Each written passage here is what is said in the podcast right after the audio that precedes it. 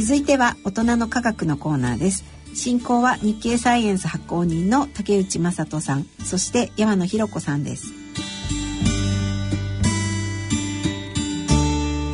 ご機嫌いかがでしょうか？東京大学政策ビジョン研究センターの山野博子です。このコーナーでは日経サイエンス発行人の竹内正人さんにご出演いただき科学の話題につきまして解説いただきます。竹内さんよろしくお願いします。よろしくお願いいたしますさて今回は8月25日発売の日経サイエンス10月号の特集記事からご紹介いただきます。え今回タイトルはゲームと脳ということなんですけれども。えーとまあ、あの皆さんいろいろなテレビゲームとかですねアーケードでゲームするとい。うのを、はい、まあ、楽しんでおられる方非常に、まあ、あの多いと思うんですが、うん、どうもそのゲームを楽しむ過程でですねいろいろ脳に刺激を与えて、えー、効果があるのではないかと、はい、いうことがですね、まあ、科学的にいろいろ明らかに、まあ、されていると。うんいうことで、まあ、スイスの大学の先生の原稿を中心にですね、はい、まあ、認知力がアップするというようなことをまあ紹介をしております。どちらかというと良い方の側面にそうですね。もちろんあの悪い意味でのあの効果っていうのはもちろんあるわけなんですけれども、はい、今回についてはですね、あのいろいろこう脳を鍛えると。いうことで、うん、まあ、心理テストみたいのを通じてですね、えー、脳の一部がまあ活性化されるというようなまあことを科学的にちょっとまとめた記事なんですけども、はい、まあ、例えばこうシューティングゲームみたいのをされた、ことがあるかと思いますけども、まあなんとなくですねこう瞬時に、まあ、敵の味方をこう区別してですね、うん、えー、まああの弾を発射するとかですね、ね、いうまあ瞬発力というか、うん、あのまあそういうなあのこう能力をですね、まあ、試されるわけですけども、はい、そういうのを繰り返し繰り返しやってるとですねやはりこうあの反応が良くなるということでですね、それがまあ脳を鍛えることにつながるのではないかなということで実際まあそういうこうテストをしてみたらですね、はい、やはりあの認知力がまあ向上したということが分かってきたということで、まあそれを利用してですね、えー、こう次世代のこうなんていうんですかね治療用ゲームといいますか、あの高齢者の例えば自動車の運転の技術をですね、えー、えー、高めると。まあ、いわゆるこう反応時間をですね、うん、高めたりですね、うん、まあ、そういったこうゲームがひょっとしたら開発できるのではないかなというようなまあ提案をもとにですね、あの考察というか考えているということです。まあ実際はあの若い方がですね、うん、あのゲームというのはされているので、そっくり、ね、そうですね、そっくりそのまま使えるということではないので、うん、あのやはり高齢者にもし、うん、あのターゲットにしてですね開発するとなると、あのやっぱりそれに合わせたものをまあ作らなければいけないと。いうこともありますし、まああまりこう暴力的な要素がですね、すね。あの入ってるとですね、まあそれは元も子もないと言いますか、心理的な負荷がかかってしまう、えー、別な意味でこう悪影響もね、指摘されてますので、まあそういったこうことも踏まえてですね、はい、いろいろまあ考えなければいけないというふうに思います。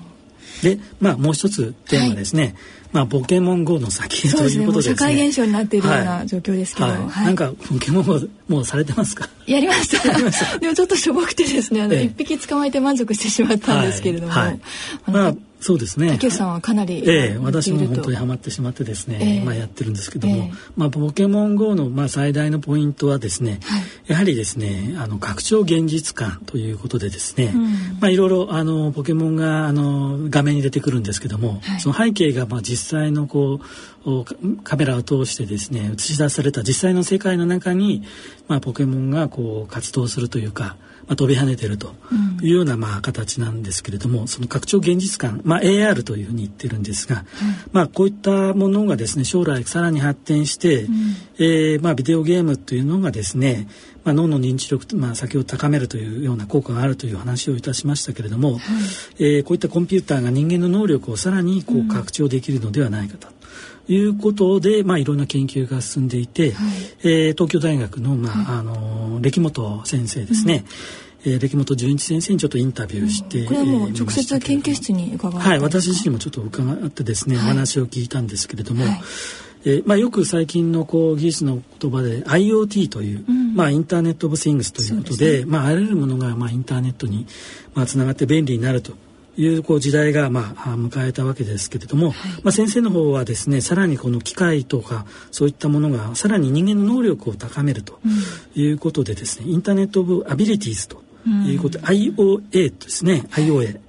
えー、そういうのに向けてですね今後まあ進化をしていくというようなことをあのお話しされておるんですけども。ね。はい。ものから能力への移行ですね。そうですね。うん、まあなんとなくその分かりにくいかもしれませんけども、よくそのヘッドマウントディスプレイでなんかお聞きになったことありますか。はいはい。はい。あのなんかこうなんてヘッドホンみたいな形をしてるんですけど、うん、目にこうかけるようなですね、うん、えー、目の前にこうかけてですねそのかぶってですね、うん、それで、えー、中の画像を見るというようなまあ形なんですけれども、まあ、最近そのあのインターネットあのヘッドマウントディスプレイっていうのがかなり少し実用化されてきてですね、うん、あ実際あの現場でも使われて実際の現場なんかでも使われているような研究現場でも使われているんですけども、はい、まあ、先生の話をこ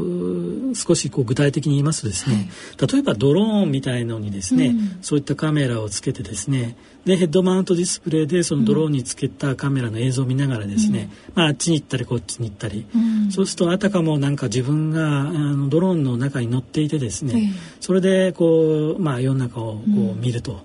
いうようなことが、まあ、ある意味なんていうんですかねこう体験できて、うん、えー、まあ、一体化できるというような。まあ、そういったコンピューターの世界にその人間の頭脳が入り込んでこう動かすというようなですね、はい、そういったこう、まあ、錯覚というんでしょうかね、うん、そういったこう感じになるというような、うん、まあ、そういったことで、えー、先生、まあ、ジャックインというような言い方をするんですけども、はい、あの昔そういう言葉を、まあ、小説などで使われたことがあってそこからまあ、使われているんですけども、うん、まあ、人間がそういう電脳空間、はい、コンピューターが持っているようなこう世界にこう人間が入っていくと、うん、まあ、そういったことにですねあのつながっていくとさらに人間の可能性というのが、まあ、あの広がっていくというようなですねこういったまあ研究がまあ進んでますと、まあ、そういった話をちょっと紹介をしております。自分の身体能力では到底見ることができないようなものを見る可能性があると。そうですね。うん、はい。なるほど。そして今回もう一つ特集がありますね。はい。オシリス・レックスというアメリカのですね、はい、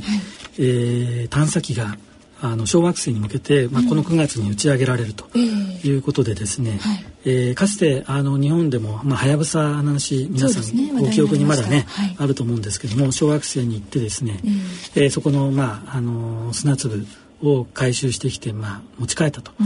いうことでですね、アメリカも同じようにですね、えー、小惑星、まあ、これベンヌという小惑星に行ってですね、はい、えー、サンプルをまあ持ち帰ってきて研究しようというようなまあ計画を立てておりまして、まあ、それがオシリス・レックスという探査機なんですが、まあ、米国版はやぶさというふうに言ってもいいんじゃないかなというふうに思ってます。糸川とベンヌの違いはどういったところになるんでしょう？そうですね。あの最大の特徴はですね、はい、やはり何といってもこのベンヌというのがですね、うん、えー、将来地球にどうも大接近しそうだということでまかり間違ったらちょっと地球にですね、衝突する可能性もあるんじゃないかなというような形なんですけども、どうも時期で言うと2135年ということなんでだいぶ先なんですけどね。あのどうも月よりも近いとこかすめるのではないかなというふうに今、うん、あの言ってですね、うん、そこでなんていうんですかねこう軌道が少し変わってですね、うん、あのさらにちょっと地球にですね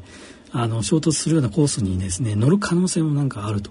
いうことでですねもちろんあの本当の狙いといいますか、うん、一義的な狙いはですね小惑星をまあはやぶさとの同じようにですね調べてですね、うん、まあ、太陽系がまあどういうふうにこうできたかという起源を探るということがまあ最大のまあ焦点にもちろんなっているんですけれども、はい、やはりその小惑星が将来ですね地球にまあつながると、うん、ぶつかる可能性があるということですとですねそもそも一体どんな小惑星なのかですね、うん、まあ、早めに行って見てきた方がいいなと、うん、まあ、そういったことでですねこの小惑星を選んでですねあの、まあ、将来にまあ備えるという意味もあるようですね。そして次号の予告ですけれども次号はなんと創刊45周年ということですね。はい。えーと、私ども日経サイエンスですけれどもちょうど9月、はい、発売ですね、うん、えー、がちょうど創刊45周年ということに今なります、はいえー、それでですねやはりこうサービスあの読者サービスということでですね、いろいろ企画をまあちょっと考えておりまして、はいはい、まあ、一つはあの宇宙をやはり大特集したいなというふうに思っておりまして、まあ、我々が住んでる宇宙がですね、えー、どんな構造をしているのか最近ちょっと分かってきたことがいろいろありましてもともとそのえー、天の川の中に私たち住んでるわけなんですけれども、えー、天の川の上にはさらに大きな銀河が、の塊があって、はい、さらにその上には大きなまた銀河と銀河の塊があってですね、はい、さらにその上には銀河の銀河の塊のさらに銀河の集まったようなその巨大なそういう組織とい。いますか、はい、構造があるとい。うことが最近分かってきたという、まあ、かなり壮大な、まあ、話をちょっとご紹介しつつですね、またその銀河全くないなんていうんですかね空っぽな空洞といいますか、はい、何もないところもありましたというようなものも合わせてご紹介したいなというふうに思っております。はい、それとですねあのやはりこう昨年2015年えー、素粒子ニュートリノの研究でノーベル賞をまあ受賞された、えー、梶田隆明先生にですね、はい、えー、メッセージをちょっといただくことにしておりまして、うん、えー、梶田先生、まあ、ニュートリノの研究でノーベル賞、まあ、先ほど言いました通り受賞されたんですけども、はい、現在やっぱりこう重力波の、ね、研究をされていてですね、はい、今その研究を進めている最中でこのまあ重力波というのは宇宙からあの先ほどもあの今年ですね、はい、えー、観測に成功したというニュースが、まあ、ありましたけども、えー、宇宙開発宇宙のですね物